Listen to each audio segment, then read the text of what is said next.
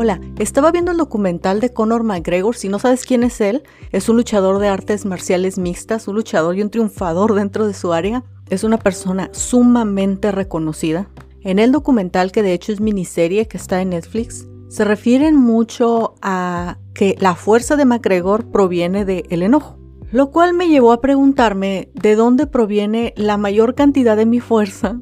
Y es lo que también a ti te pregunto, ¿de dónde proviene la mayor cantidad de tu fuerza? Porque podría ser muy cómodo en este caso para McGregor que toda su fuerza venga del enojo, pero tal vez no es muy cómodo esa actitud tan agresiva para las personas que lo rodean. Es lo mismo que si te digo que si la fuerza de una mujer proviniera, no sé, de, su belleza o de su estética, eso le roba naturalidad. O si la fuerza de una persona es el que todo mundo la, la reconoce o la aprueba, entonces le roba autenticidad.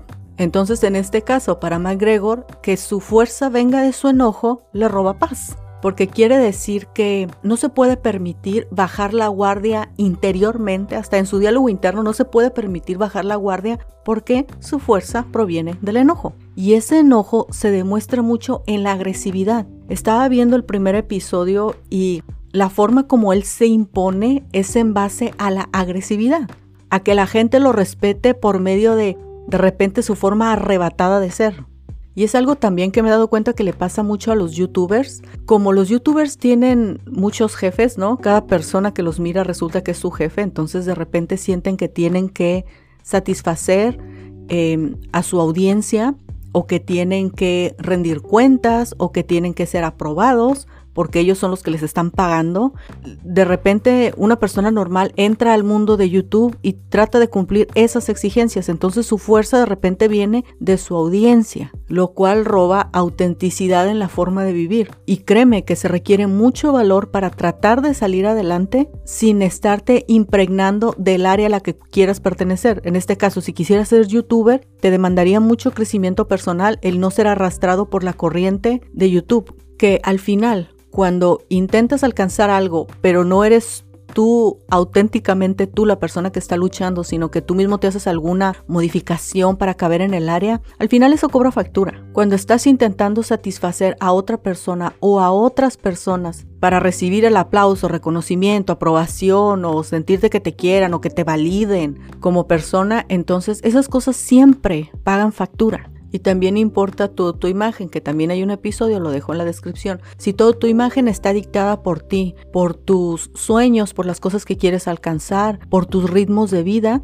entonces puedes tender a ser una persona más estable que una persona que está dirigida hacia una autoimagen.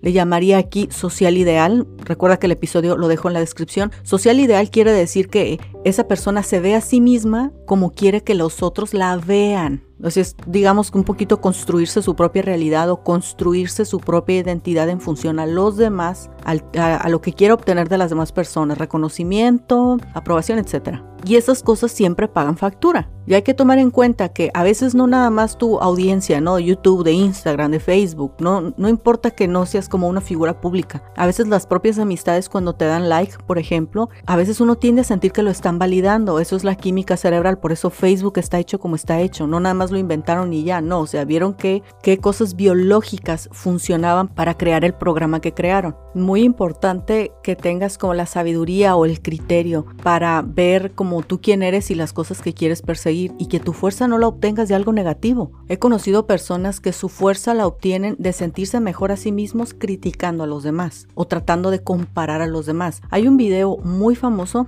una persona hizo un video y saltó a la fama y ahora es escritor. Se llama Jefferson Betke. También te voy a dejar el link en la descripción. Bueno, él dijo, entre todas las cosas que dijo en su video, dijo una que me llamó tanto la atención y decía, el que tú le digas a otra persona que es ciega, no automáticamente quiere decir que tú puedes ver, ¿sabes? Y eso me doy cuenta que es tan real en el ser humano, más ahora que hay como que bastante agresividad de repente en el Internet. No porque yo critique a una persona quiere decir que yo estoy bien, ¿sabes? Y muchas personas critican y corrigen a los demás, los intentan comparar o de hecho los comparan. Y eso hace que la persona que abrió la boca para decir esta comparación o esta crítica se sienta automáticamente como en ventaja y ese es un arma que se utiliza muchísimo, ¿eh? no nada más con algunos productos. Como te digo, puedes analizar los comerciales, eh, sino también como entre amistades, entre algún tipo de círculo social. De repente, ¿sabes? Hablo mucho de marketing no porque sea mercadólogo, sino porque de repente puedo ver muchas cosas que hacen que presionan a la gente, que están hechas para presionar, para que salgas del error y ahora hagas las cosas como esta es la forma correcta, como te dice mi comercial que es la forma correcta. Y van como aplastando al ser humano diciéndole debes andar por aquí y después debes andar por allá porque así es como es correcto. Y realmente uno sabe lo que es correcto y también si tienes tú tus propios límites, también sabrás decidir en favor de ti.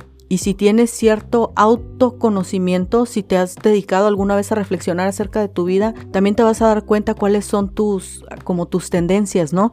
Entonces, muy importante que te preguntes de dónde viene tu fuerza. A veces la fuerza viene de algo que es tan débil, como por ejemplo en el caso de McGregor.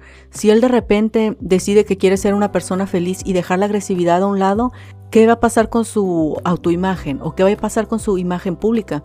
Porque también me di cuenta que él en el documental, no lo sé, no, soy mucho de las artes marciales mixtas, entonces, él en el documental muestra ser una persona agresiva, ¿sabes? Agresiva, eh, como arrebatada, como de repente impaciente.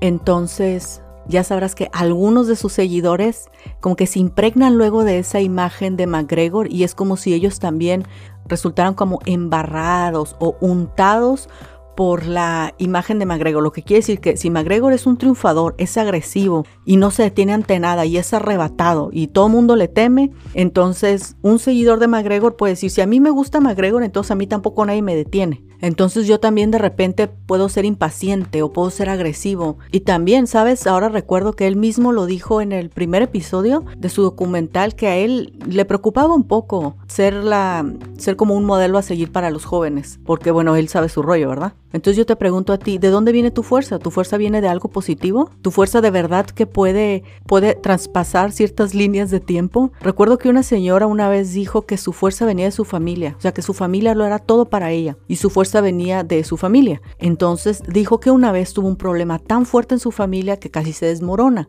la familia y que ella ya se quería morir, pero encontró a Dios y entonces tuvo un nuevo ímpetu de vivir de una forma como con sus motivaciones más correctas. Entonces ya se le desapareció el, ese orgullo tremendo, ¿no? Su alegría y su orgullo que venía de, de su familia, ya eso ya terminó y ahora ella tenía unas motivaciones más estables. Y lo mismo, por mucho tiempo mi fuerza y mi alegría, ¿no? Mi orgullo y mi alegría venía, ¿sabes? De ser mercadólogo, de leer, de estudiar. Y eso de repente era también tiene como esta, este corazón crítico, esta presión también, porque tienes que mantener el lugar que creaste para ti, ¿verdad? Y entonces también decidí dejar eso no marketing, decidí dejar el que mi fuerza proviniera de las cosas que estoy haciendo. Y más bien, como lo decía en el episodio anterior, tratar de construir una vida donde yo vaya disfrutando los días. No se trata de llegar a la meta de una forma como incansable, insaciable, con soberbia y nadie es igual a mí. No, sino de una forma más natural. De repente hay personas como que tienen una personalidad tan fuerte que aunque uno quisiera estar cerca de ellas, a veces no uno no se siente como seguro, ¿sabes? Seguro ante sus comentarios, ante sus críticas,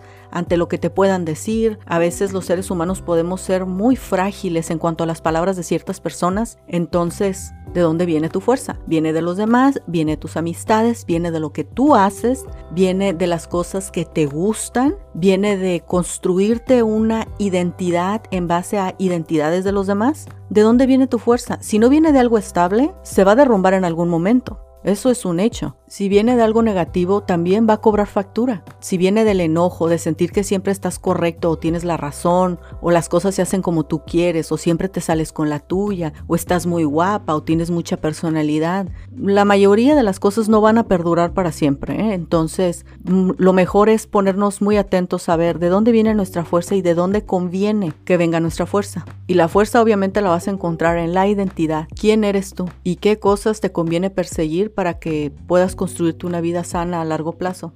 Ten un buen día y nos vemos la próxima.